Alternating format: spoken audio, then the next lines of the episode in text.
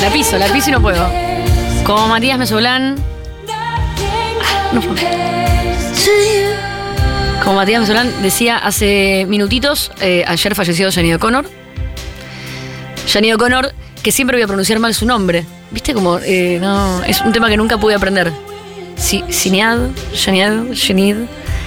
Nació en Dublín en el 66. Tuvo una infancia horrible, dura, con abusos sexuales, maltratos intrafamiliares, eh, las complejidades extras de ser outsider. Pero a los 20 años recibió su primera oportunidad en la música y fue aprovechadísima por su talento, virtud vocal, por el que siempre la vamos a recordar. Después de eso, la firman para grabar su primer disco, donde le piden que se deje crecer el pelo, que se vista más femenina, que por favor interrumpa el embarazo que tenía en curso, porque tenía 20 años en ese momento.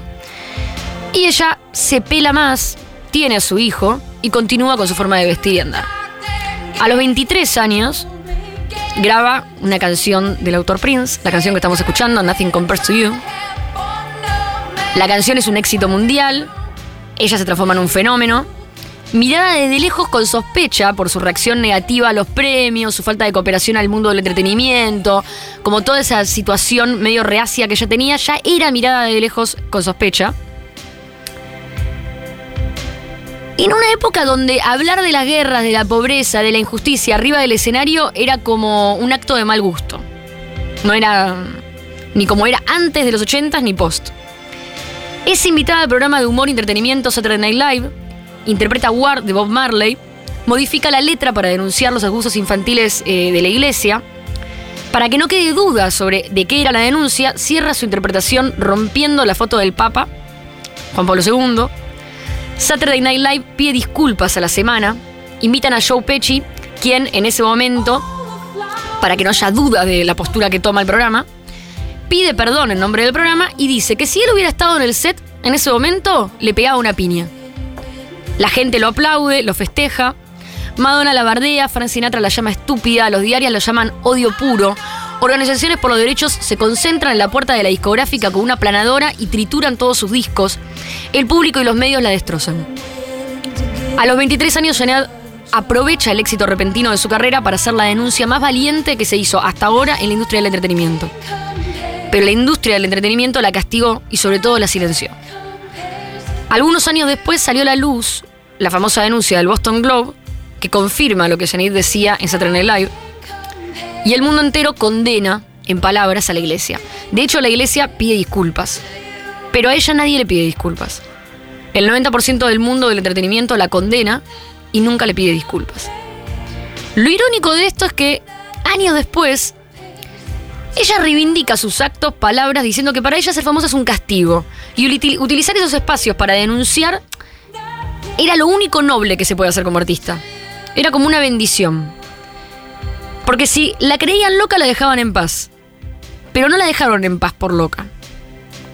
La persiguieron, la castigaron, la maltrataron mediáticamente toda su vida. Sufrió la pérdida de su hijo por suicidio. Entró y salió de internaciones por problemas de salud mental durante años. Y en cada paso que dio se la tildó de loca, silenciando y menospreciando cada una de sus palabras. Un día, Prince la invita a su casa, en la época de Nothing Compares to You, ella muy emocionada va a la casa de Prince y Prince la maltrata hasta el punto de obligarla a jugar una guerra de almohadas donde tenía preparada una almohada con un objeto duro escondido con el que la golpea y la lastima. Ella sale corriendo de la casa de Prince y Prince la persigue en auto por la autopista. Durante décadas, Prince fue considerado después de este acto como un genio loco, un genio musical excéntrico, un genio musical distinto y difícil. Y Janice fue considerada todas las mismas décadas como una loca que desperdició su carrera, que desperdició su voz y una loca que llama la atención. Janine murió y su vida entera se usó como ejemplo de lo que una mujer nunca debe hacer en los medios, denunciar, protestar, pelear. Tarde para pedirle disculpas y ya era tarde cuando estaba viva. Pero no es tarde para decir que el mundo del entretenimiento es una máquina funcional de moldear masas para el capitalismo y el patriarcado, donde los hombres rockeros pueden golpear mujeres y perseguirlas por autopistas, como Prince, puede torturarlas y dispararles, como Phil Spector, puede ser racista arriba de un escenario o en entrevistas, como Eric Clapton o Morrissey, pueden tener denuncias policiales por pedofilia, como Pete Townsend, pueden ser denunciados en televisión cara a cara por su víctima, por abuso sexual, como Papo, pueden hacer lo que quieran, porque siempre van a ser tratados y recordados como genios, héroes, y porque el mundo del entretenimiento le va a decir a los hombres de este mundo que pueden hacer todas las cosas que quieran sin problema, que sus seres ya las han hecho y está todo bien. Pero en cuanto al resto, el mundo del entretenimiento les va a dejar muy en claro cuál es el castigo por denunciar, por protestar y por ser distintos. Hay una forma correcta de ser mujer en el entretenimiento. Hay una forma correcta de ser lesbiana, una forma correcta de ser trans, una forma correcta de ser gay arriba de un escenario. Pero para ser un buen actor, rockero, pintor, comediante, un buen hombre del entretenimiento no hace falta. Hace unos años intentó hablar de esto y el castigo también llegó. Hoy es muy tarde para pedirle disculpas a Janine O'Connor, pero ojalá sea recordada por haber vencido al mundo del entretenimiento siendo Janine O'Connor.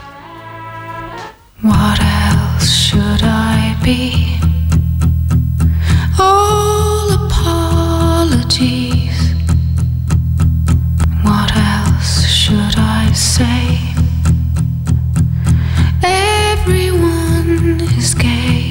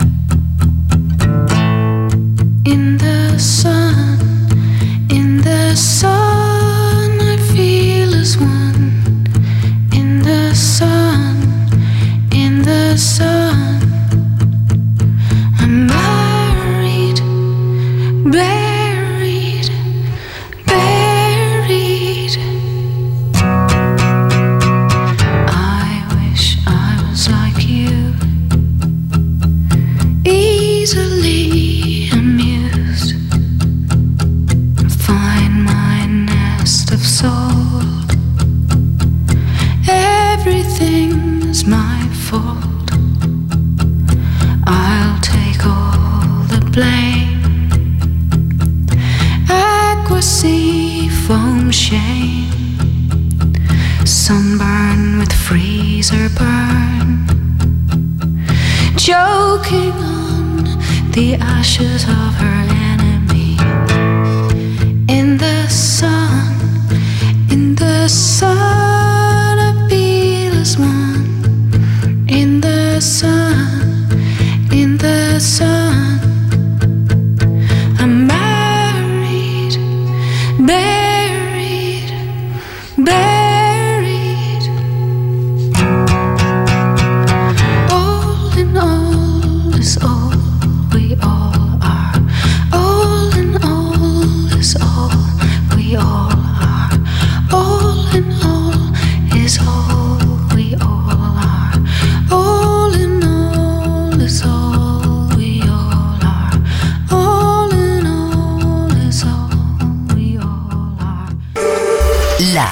Matías, Hora, Mesoulam, Animada, Futurock.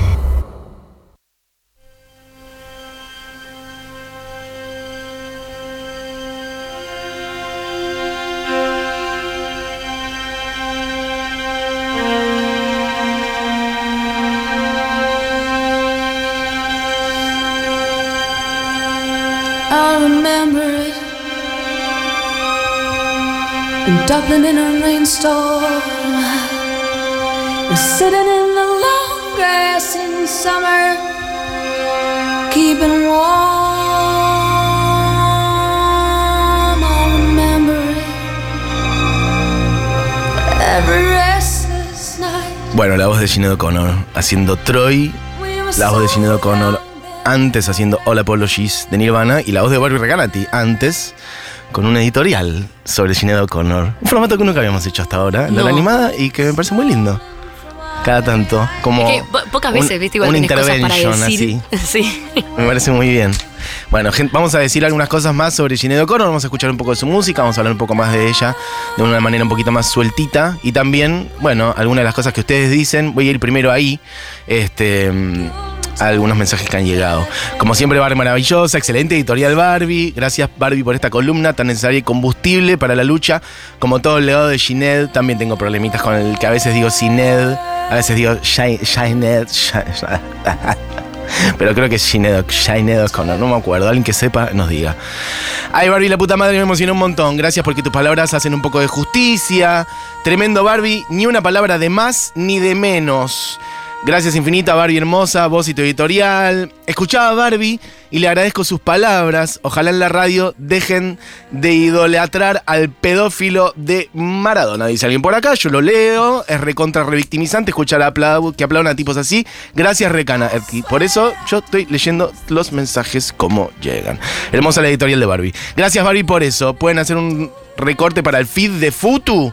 Bueno, quizás sí, yo filmé algo, así que por ahí después armamos algo de eso, de lo que acaba de leer Barbie. También me hizo emocionar, no me lo esperaba. Bueno, che, em, vamos a poner algunas canciones de Janet O'Connor, que murió en el día de ayer, em, a los 56 años. Esto que está sonando es Troy. Podemos poner un poquito también, Diegui, de em, algunas otras de su primer disco. Mandinka, por ejemplo. I Want Your Hands of Me.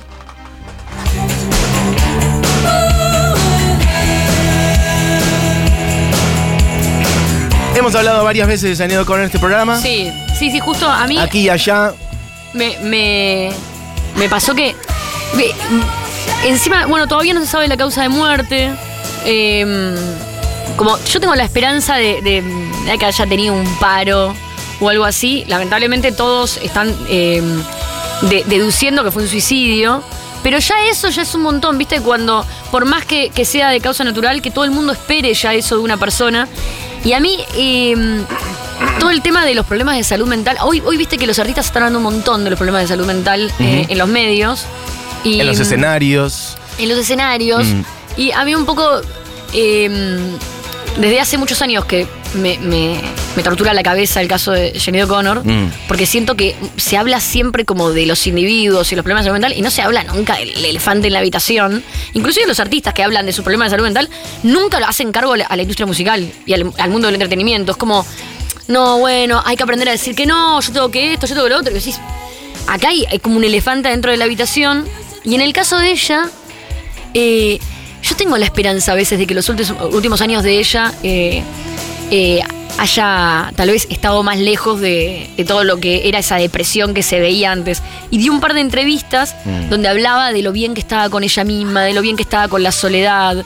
Inclusive hay una entrevista muy graciosa que hace que, donde dice que todas las sillas que tiene en la casa son incómodas para que las personas se levanten rápido y se vayan. Mm. Porque ella era una persona que estaba tan bien con ella misma que prefería estar con sus mejores amigos y en soledad. Entonces ahí esperando ahí la causa de muerte, yo digo, bueno, tal vez eh, no fue un suicidio, tal vez tuvo ahí un, un final de, de vida eh, mucho más anticipada de la que esperábamos. Sí, hay que decir, murió a los 56, así que de un modo u otro. Muy toda- anticipado. Sí, es muy anticipado. Es un bajón que haya muerto tan joven. Pero por lo menos vamos a decir, ojalá que su muerte haya sido algo que haya tramitado de la mejor manera. Sí. Vamos a decir así. Este. Bueno, y lo más mejor rodeada posible. Que su muerte haya sido de la mejor manera posible para alguien que murió a los 56, que es un bajón, una persona muy joven. Este, mm, bueno, lo decía Barbie antes, nacida en el 66. Mucha historia de violencia intrafamiliar en sus orígenes, ya en su infancia, un hogar muy difícil buena parte de su infancia o adolescencia también en un reformatorio, arrancó a hacer música ahí misma. Este, le decían, che, vos sos muy buena, pero sos muy pendeja todavía. Arrancó a grabar algo, ya eh, en un momento la compañía, la discográfica, presionándola para que el disco fuera para otro lado, Sí, ¿sabes presionándola para que esto, aborte, a mí- teniendo 20 años. Hay una canción que, que, le, que traje que para mí es muy especial porque eh, antes de, de toda esta carrera, Mm. ella tiene una aparición en un disco que justo yo lo tengo y cayó en mis manos cuando era adolescente porque a mí me gustaba mucho la banda, que es un disco de la película Captive que hace el guitarrista de YouTube, The Edge, donde ella canta una canción que es Heroín. Creo que la tenemos por ahí. Esa canción, vos sabés que yo la escuché cuando era adolescente. Y no solamente es una canción que a mí por lo menos personalmente me marcó un montón, que no es muy conocida, sino que yo la escuché y escuché toda la carrera que vino después de Cranberries, por ejemplo. Escucho en la voz de ella todo un estilo que sale después de Irlanda. Total, sí, sí, sí. Que, que para mí sale desde este momento. Como esta mañana sonaba Cranberries Sí. en esta radio y yo dije, esto es igual, es Pero, una apertura de Janine O'Connor. Esta canción para mí es como una antesala a. a Sobre todo la manera de poner la voz de ella también.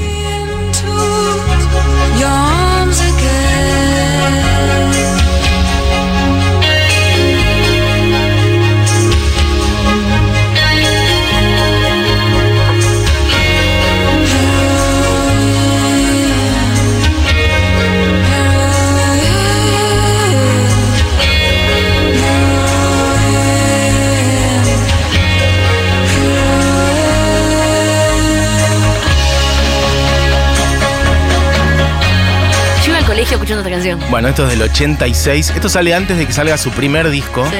Sí. Edge, guitarrista de YouTube. Ella cercana, de Con hecho, en el momento. Lillywhite, el, el- el productor también del primer disco de. Sí, compartieron un poquito de staff y de gente en algún momento. Empezó a grabar su primer disco. No le gustó para dónde estaba yendo. Consiguió frenar un poco eso y consiguió, de hecho, terminar siendo la propia productora de su primer disco. Este. The Lion and the Cobra, que salió, sí, creo que en el 80 y largo, 86, 87 lo grabó. Salió por ahí. Y de ahí un par de estas canciones que estábamos escuchando. Esta no, esta es de Captive, pero Troy, la que estábamos escuchando antes. I want, your, hand- I want your hands on me. También.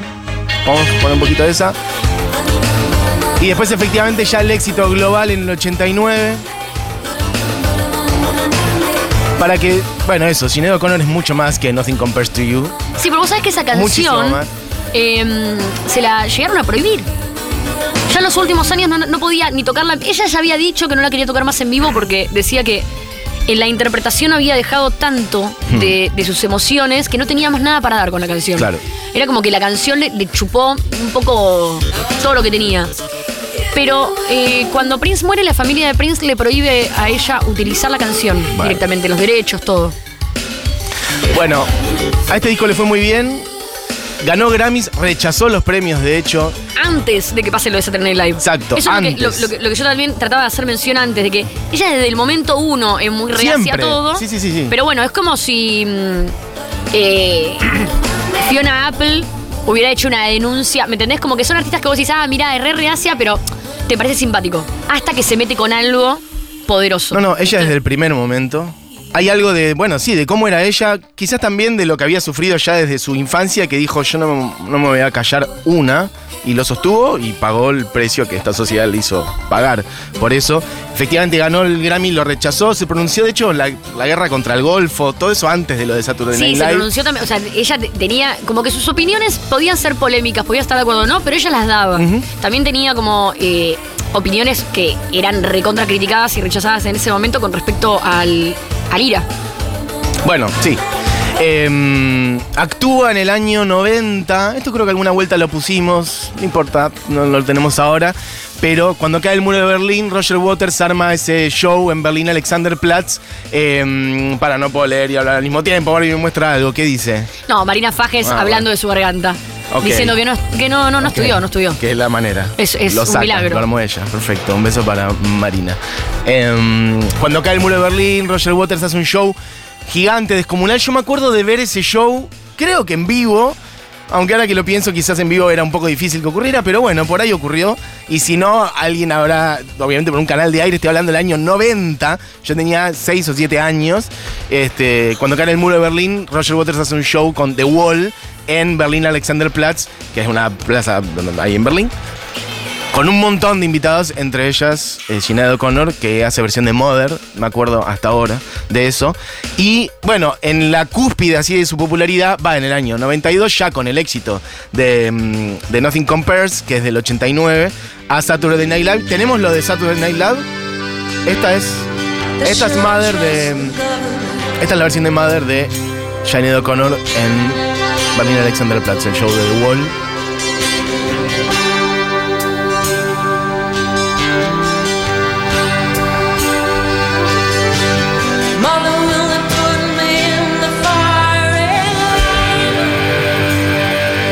Alguien me dice acá, sí, fue en vivo por Canal 11, inolvidable, gracias.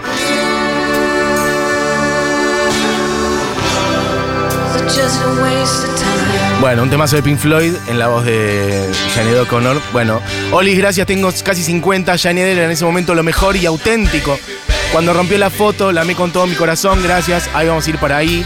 Bueno, al año, al el 92, vamos a la versión de Saturday Night Live, Diego, cuando hizo la versión de war.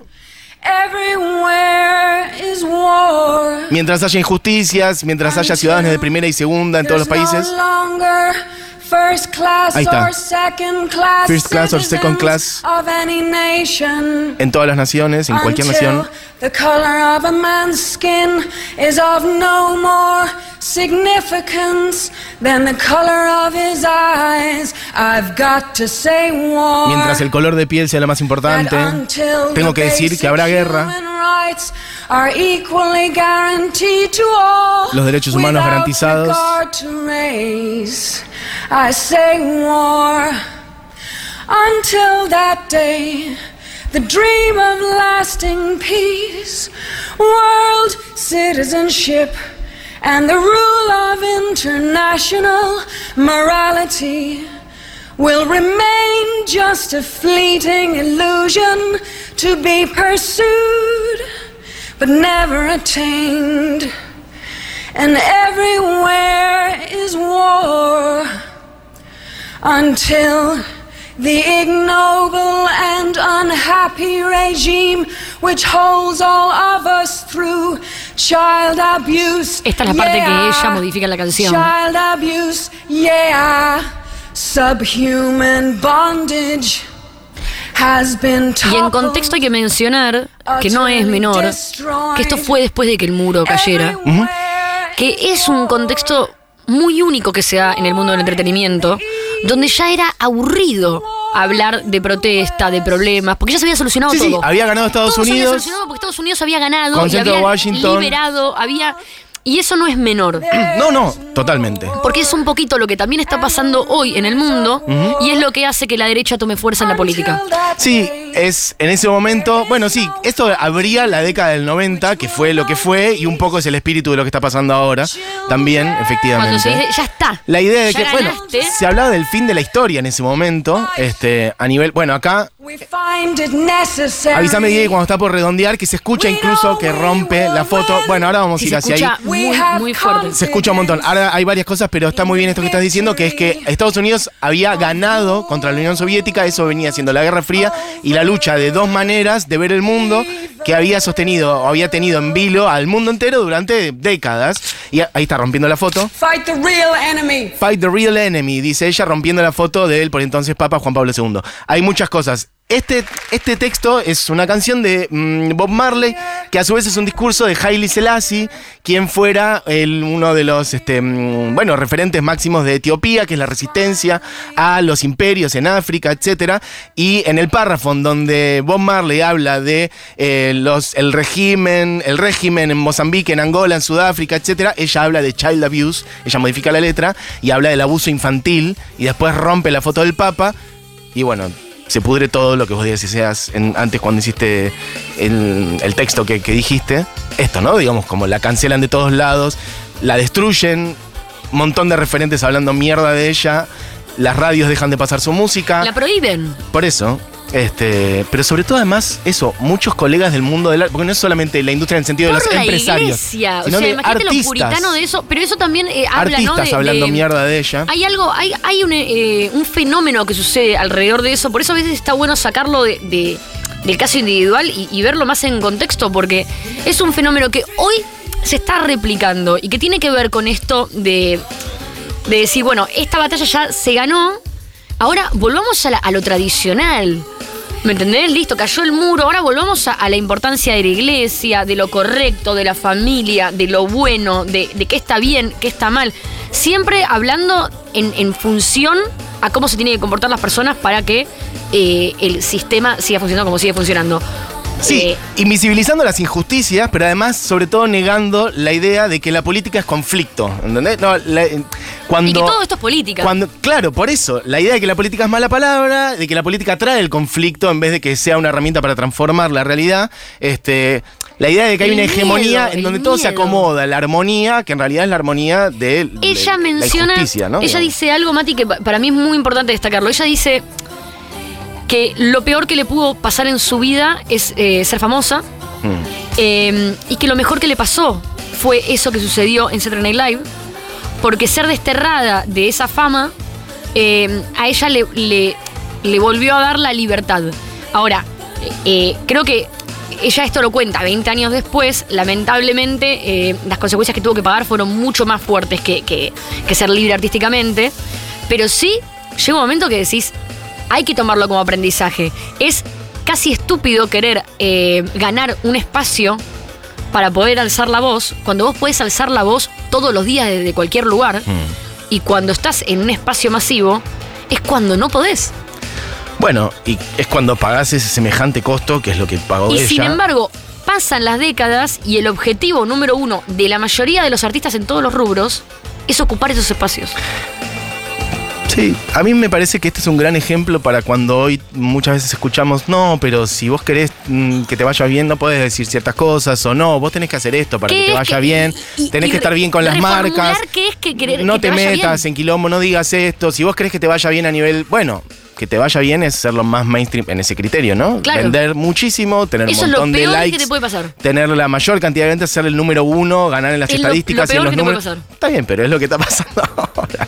Es lo que persigue mucha gente el día de hoy. Por eso para mí es importante, y perdón que doy vueltas, pero es como que siento que se habla muy poco, y digo, bueno, qué mejor momento que hablarlo ahora. Sí. Es muy importante que eh, no paran de, de pedir ayuda eh, ciertos artistas de, de alto Pero nivel, no- como en mi salud mental, mi salud mental, mi salud mental, pero es como, ay, pobre, que, que, que pare con el Instagram, ay, pobre, eh, que coma más carbohidrato. No sé, nadie se hace cargo del verdadero problema. Inclusive, eh, una cosa que a mí me llamó mucho la atención fue el caso de Tini, que en Barcelona, creo, o en España, se subió arriba del escenario llorando Lloró, sí. y dijo, eh, yo hace 10 días no me hubiera imaginado que iba a poder estar arriba de un escenario. Y yo en ese momento lo primero que pensé fue, ¿cómo alguien que la ama permitió que esta persona, si hace 10 días no podía estar arriba de un escenario, se suba arriba de un escenario?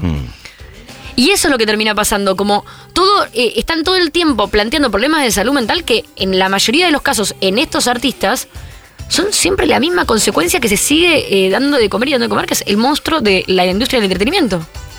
Bueno, es que Quien falta le una, destruyó la vida a Johnny Connor durante 30 años. falta una visión política sobre eso, falta una visión integral de eso que es justamente, no es como, ay, yo estaba re mal, pero fui dos veces a terapia esta semana y ya me acomodé y acá estoy y lloro delante de ustedes. Más allá de cada uno, no me voy a meter en la historia acá, yo no tengo ni idea qué le pasa a Tini, si no, blanco, negro, no importa, pero sí lo que creo es que falta una visión sobre el funcionamiento de la industria y las cuestiones colectivas de qué es lo que nos está pasando a nivel social porque no es ella sola. Este, y no se resuelve además como solamente visibilizando eso para el otro día volviendo y haciendo un posteo con una marca. Entonces como, ah, no, no, no, no hay una crítica, no se entendió. No, y tampoco, y tampoco depende del artista en sí, eh, sino de, de- también de dejar de naturalizar como consumidor eh, ciertos patrones de, conducta en, eh, en, en el espacio que lo consumís, ¿me entendés? Mm. Como que, ah, bueno, esto, así es como tiene que ser. Bueno, algo de ese coraje también hace falta porque, por ejemplo, Janet O'Connor, después de esto, y muy poquito tiempo después, menos de un mes después, resulta que hay un, me refiero a menos de un mes después de que pase esto de Saturday Night Live y que le caigan con todo y que prendan fuego sus discos y que ah, pisen sus discos en la calle y que hablen mierda de ella en la tele 24 horas, que, mm, que pasen La ese prohíban en video, la que radio. prohíban- toda esa, toda esa mierda que le cayó encima. Había un show de homenaje a Bob Dylan, que esto está bueno, una vez lo habíamos mostrado también, pero está bueno traerlo hoy, en donde participaban un montón de músicos haciendo canciones de Bob Dylan. Ella era una de las invitadas ese día. Pone y desde el principio se sube Janet O'Connor y el público de Dylan nada más. Ladies and gentlemen, Janet O'Connor, un público de Dylan que vos decís, bueno, un público del palo, progre, ponele, Dylan, canciones de protesta. Claro, con Dylan. Bueno, la chiflan, miren, y miren cómo la chiflan. La buchean muy grosso. Muy grosso. Que es Chris Christopherson el que la salva. Chris Christopherson, músico, está ahí al lado de ella. Pero yo quiero que escuchen un rato, ¿eh? porque no son 10 segundos. Ella dice, bueno, gracias, un poco porque algunos la aplauden, pero sigue el abucheo, no la dejan arrancar. Esto en el Madison Square Garden. Creo que es un minuto y medio, más o menos dos minutos de abucheo. Chris Christopherson se acerca y le dice, Don't let the bastards get you down. No dejes que, que te quiebren.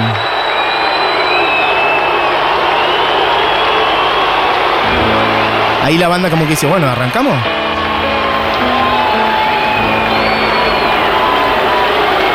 Miren, ¿eh? Como sigue, sigue, sigue, sigue. Y ella en un momento la banda va a arrancar y hace gesto de no, corta, corta, corta. Hace gesto de en el cuello como corta. Y arranca, en vez de hacer la de Dylan, hace a capela otra vez War. De Bob Marley, incluyendo lo de Child Abuse. Miren cómo sigue el abucheo, esto es tremendo. Y se los hace en la cara a la gente que los está chiflando y esa es la que vamos a escuchar completa ahora. A capela, ella muy enojada. Miren cómo sigue, ¿eh? ¿Cuánto va? Un minuto y medio ya de abucheo más o menos. Hay que bancarse esto, ¿eh? Después de lo de la tele, muy poquito tiempo después. La banda dice, ¿arrancamos? Y ella se saca los auriculares para que no le digan nada. Ahí está la banda como arrancando con la de Dylan. Y ella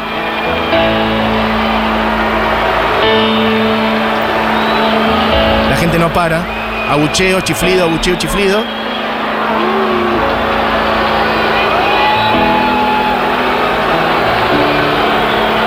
¿Dos minutos me decís, Diego? Okay, turn this up. Apaga, apaga. Y ahí arranca.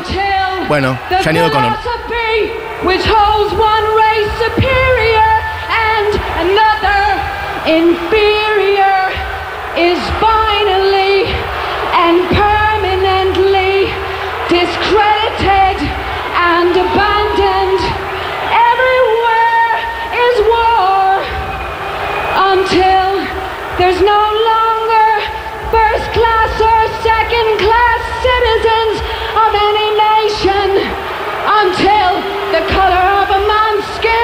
is of no more significance than the color of his eyes. I've got to say war until the basic human rights are equally guaranteed to all without regard to race. I say war and until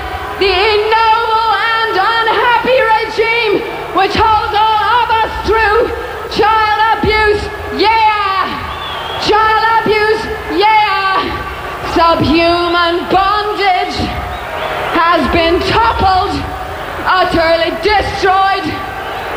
Everywhere is war.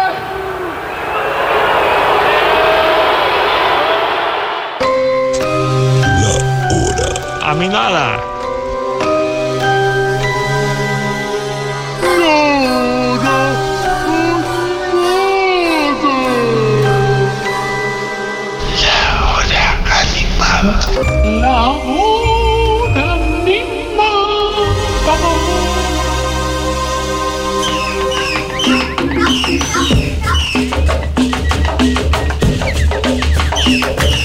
Bueno, chiques, ha salido un programa casi entero sobre Janedo O'Connor